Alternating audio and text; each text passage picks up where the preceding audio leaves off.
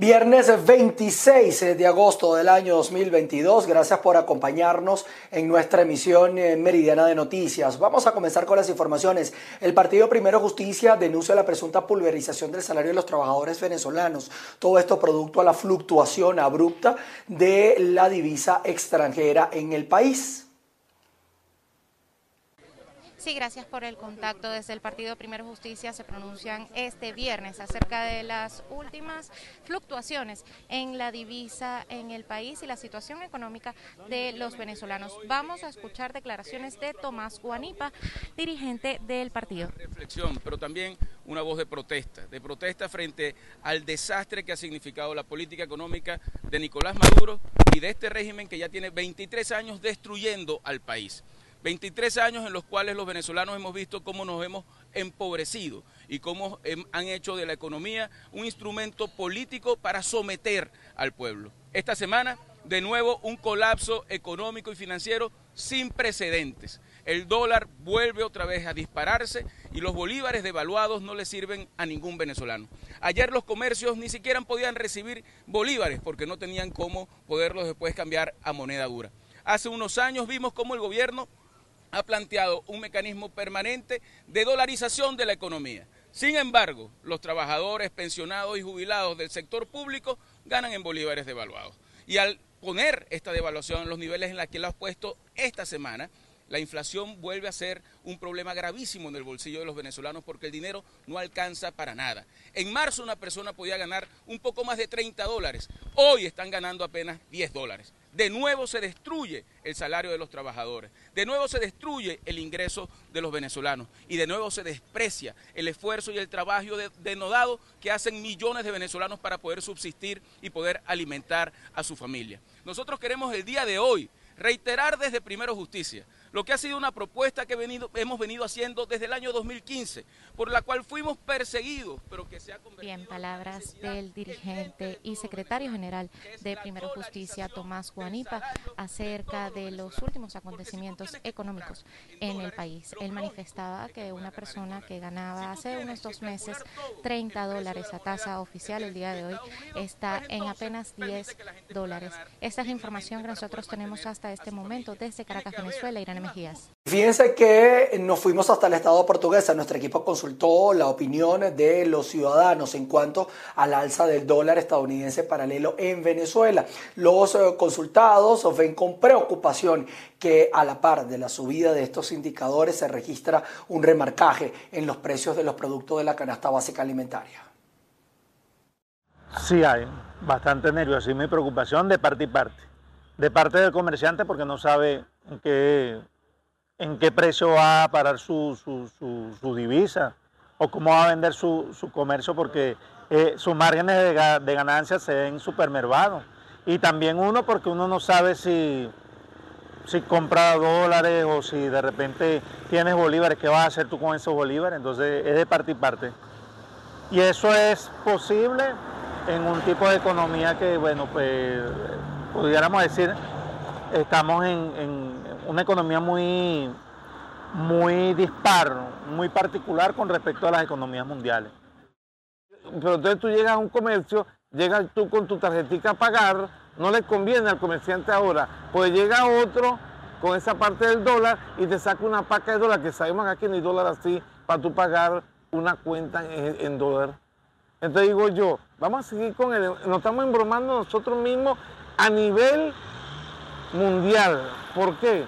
Porque todo lo que nos va a entrar de afuera la mercancía y todo va a venir basándose en cuál dólar. En el Banco Central de Venezuela, eso es embuste. Por eso es que cuando tú vas a la compra, los mismos comerciantes están asustados.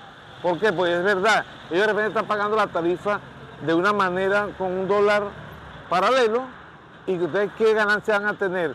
Pero es algo insólito que cuando tú vayas hoy a un supermercado tenga el triple de lo que estaba el día anterior. Es peligroso. Y va a haber una, explosión social. Pronto tú vas a ver que va a, va a ocurrir algo. Ojalá que no sea nada malo. Pero de que ocurre, ocurre. Porque las personas se basan en la necesidad y los comerciantes en su beneficio. Hay que estar pila con eso. Son cosas diferentes.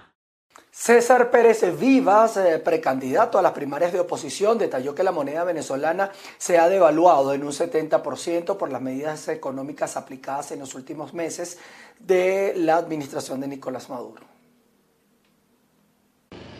El precandidato a las primarias presidenciales de oposición, César Pérez Vivas, aseguró que el incremento del precio del dólar se debe a las medidas económicas tomadas por la administración de Nicolás Maduro y cómo se ha devaluado en un 70% en lo que va de año la moneda y con él el salario de los venezolanos.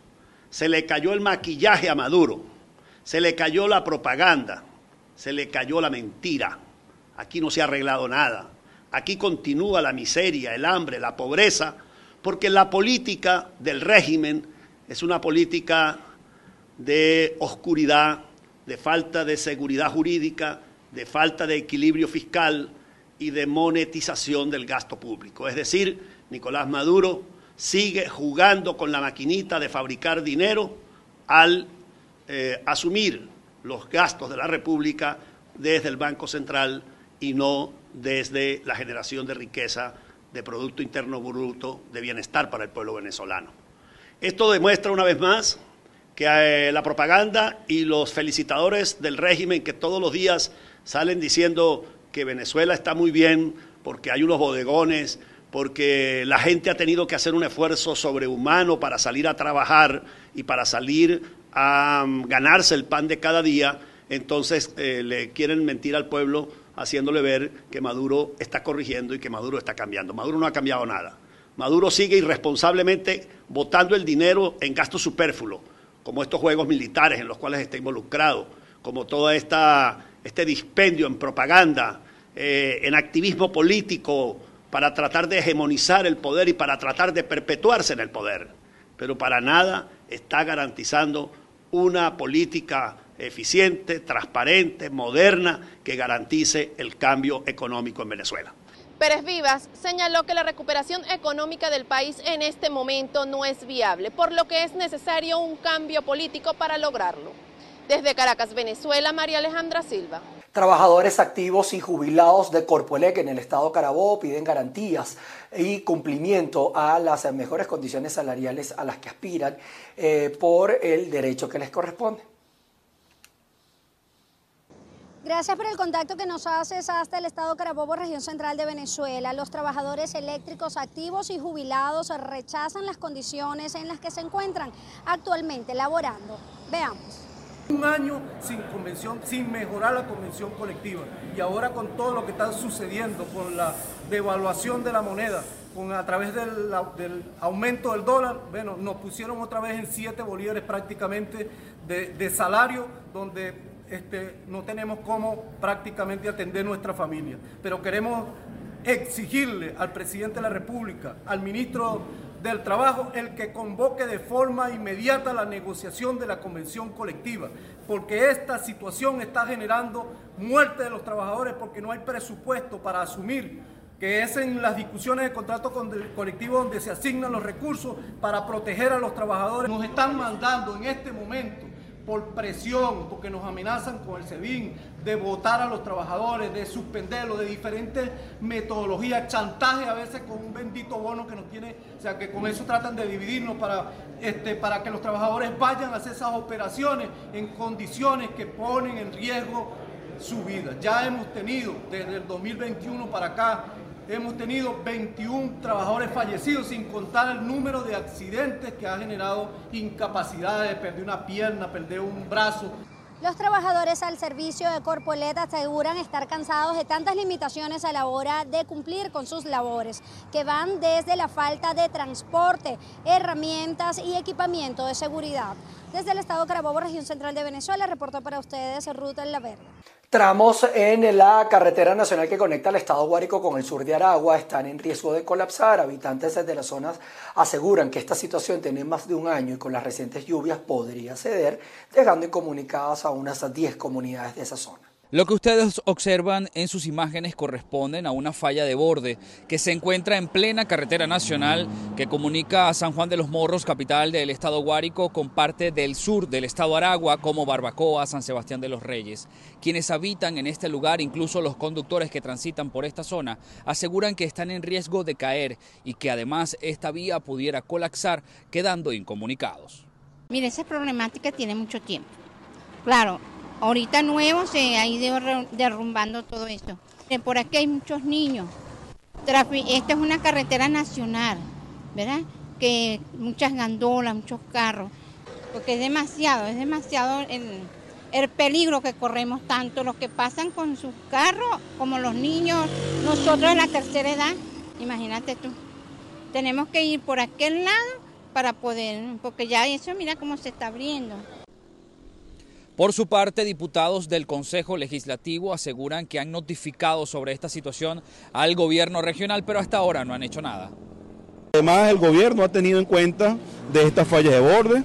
Eh, el gobernador, de hecho, pasa por esta vía eh, casi que todos los sábados en bicicleta con su equipo de ciclismo y bueno, son incapaces de abocarse a esta situación.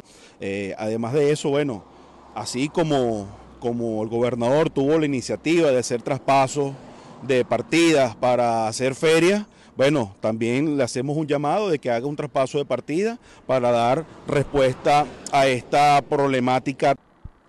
A esta situación debemos agregar que también algunas viviendas están en riesgo. En esta importante arteria vial circula mucha carga pesada que transporta mercancía hacia el sur de Aragua, el centro del país, incluso hacia el oriente y al interior del estado Guárico. En horas de la noche esta situación se convierte en un riesgo que aumenta debido a que no hay ningún tipo de señalización y además el alumbrado público no funciona. Cerca de esta zona hay otra problemática similar que tiene aproximadamente más de cinco años. En Guárico, Venezuela, Jorge González.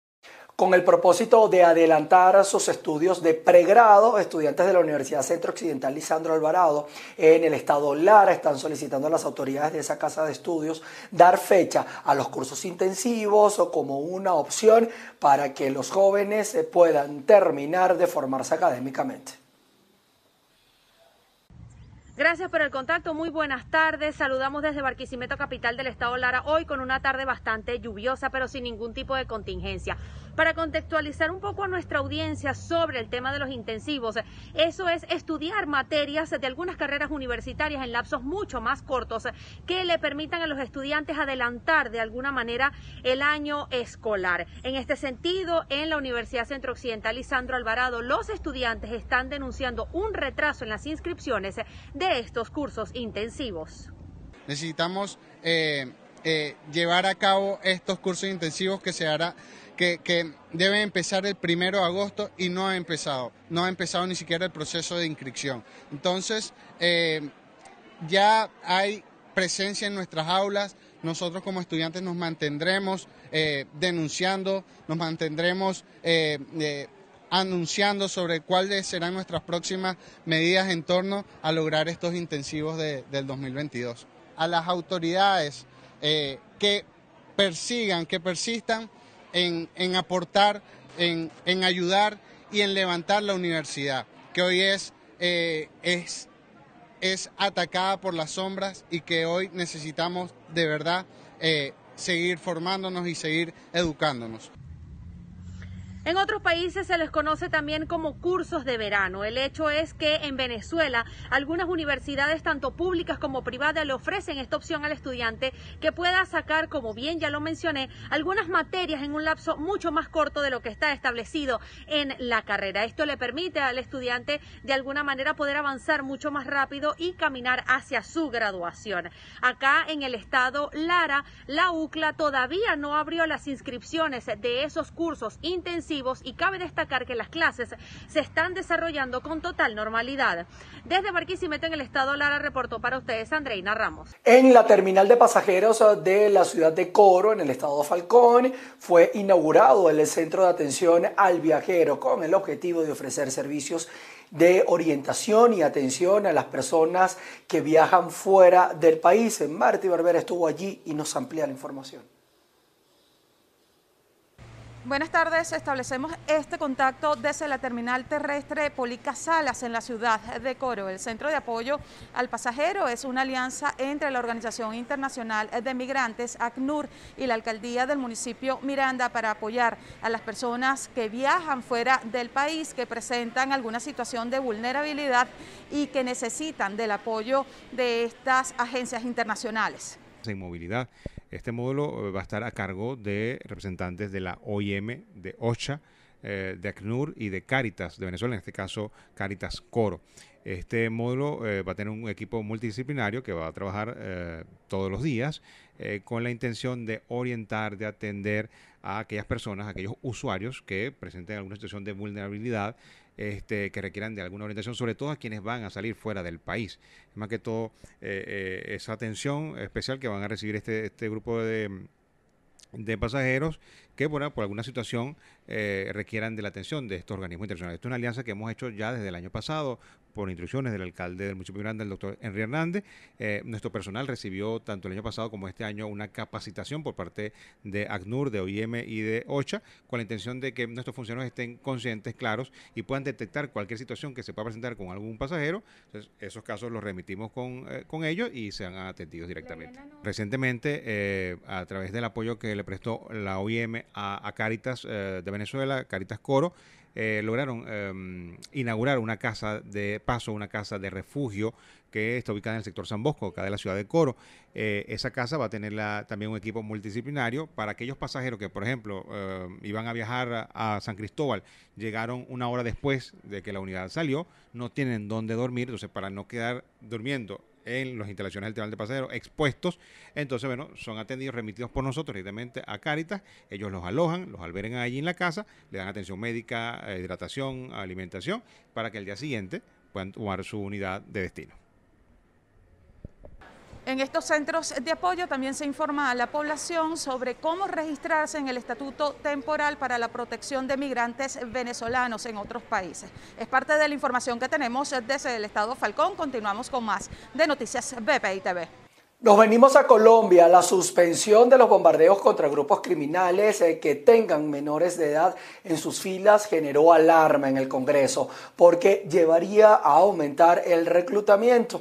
En el Congreso se preparan eh, debates de control político al ministro de Defensa. Una nueva polémica hay en el país por cuenta de una propuesta del nuevo gobierno, específicamente del ministro de Defensa Iván Velázquez, de no bombardear los grupos guerrilleros y criminales que delinquen en distintas zonas del país. La oposición considera que esta iniciativa será un incentivo para las organizaciones delincuenciales. Los bombardeos deben ser suspendidos. Vamos a eh, evaluar el momento específico en que como una directriz absoluta se pueda disponer pero hacia allá es que tenemos que tender. La aseveración del ministro la hizo en el contexto que en algunos campamentos hay menores de edad que han sido reclutados por las organizaciones criminales. Frente a esta directriz, el representante a la Cámara Andrés Forero considera que ese tipo de decisiones terminan dando herramientas a los grupos ilegales. El nuevo anuncio del ministro de Defensa de que renunciará a los bombardeos sobre los grupos al margen de la ley constituye un tiro en el pie. Con esto, nuestra fuerza pública pierde capacidad operativa y los grupos armados se oxigenan. Adicionalmente, constituye un incentivo para que estos grupos sigan reclutando a menores de edad porque los van a utilizar como escudos humanos. Aunque no es de partido de oposición, similar postura a la de Forero tiene la congresista Carolina Giraldo Botero, quien resalta que siempre los derechos de los niños y adolescentes están primero, pero tampoco es prudente que el gobierno genere condiciones para que los grupos armados tomen ventaja al Estado. El respeto de las Fuerzas Armadas a los derechos humanos y a los menores debe ser absoluto y contundente. Simplemente queremos enviarle un mensaje respetuoso al ministro de Defensa y es no revelar las tácticas, las estrategias, porque puede crear ventajas comparativas para grupos armados. En este momento, cuando se dice no a los bombardeos a menores de edad, probablemente haya grupos armados que digan entonces reclutemos más menores de edad para que tengamos escudos humanos y no nos ataquen. Creemos que hay que tener prudencia. Sobre la renovación de la flota aérea, el ministro de Defensa, Iván Velázquez Gómez, no dio indicio de que estén realizando nuevas compras de aviones. Sin embargo, señaló que se están analizando las capacidades que tiene la Fuerza Aérea. Recordemos que los aviones CAFIR de Defensa Nacional pierden su vida útil en el año 2023. En Bogotá, Miguel Cardosa, BPI TV. Nos vamos a otras informaciones. En Texas, Idaho y Tennessee en los Estados Unidos comenzaron a regir nuevas medidas que prohíben a las mujeres casi por completo el derecho al aborto. Los estados conservadores de Texas, Idaho y Tennessee han comenzado a implementar este jueves unas leyes que prohíben casi por completo el aborto y en algunos casos establecen castigos de hasta cadena perpetua para los doctores que lo practican. Se trata de un nuevo paso en la guerra contra el aborto desde que el Tribunal Supremo de Estados Unidos retirara en junio las protecciones federales a ese derecho. Esto ha dejado a más de 20,9 millones de mujeres en edad reproductiva sin acceso a ese procedimiento.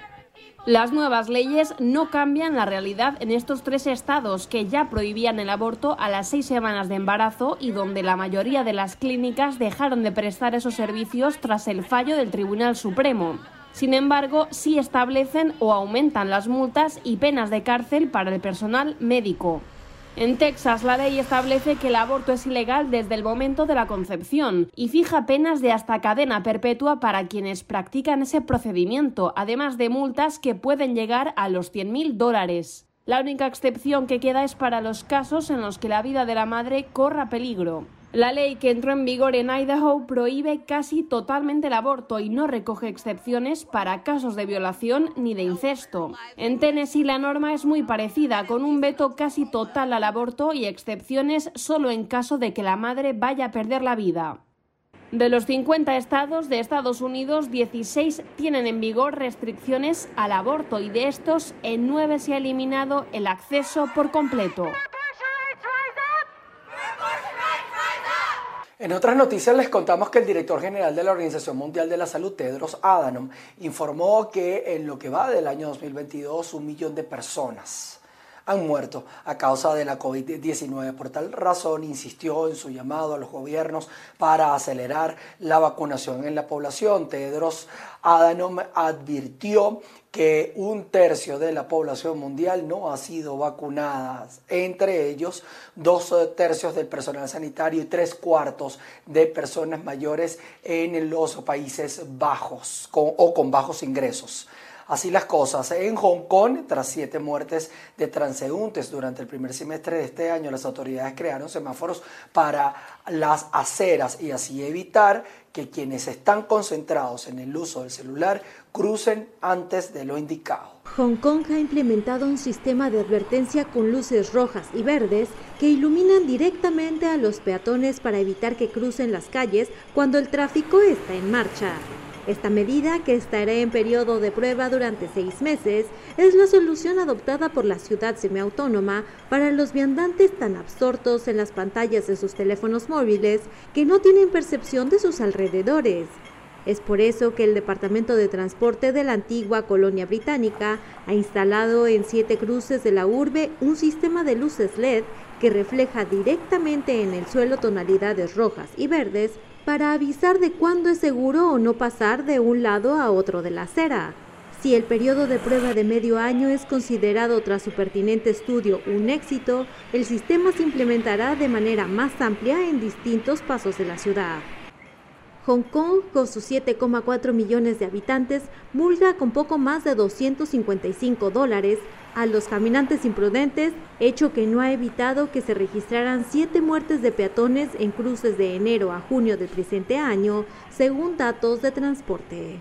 Bien, y con esta noticia, que más que una noticia también es eh, un llamado de atención a quienes a veces utilizamos el celular y vamos caminando por la calle eh, a crear conciencia en esto y colocamos punto final también a nuestra actualización informativa a través de la emisión meridiana de noticias. Quédense con nosotros, estamos pendientes eh, de la visita de Pedro Sánchez a Honduras. Eh, por supuesto vamos a tener los detalles en distintos avances informativos y nos veremos en nuestra emisión central de noticias a las 6 de la tarde. Los espero.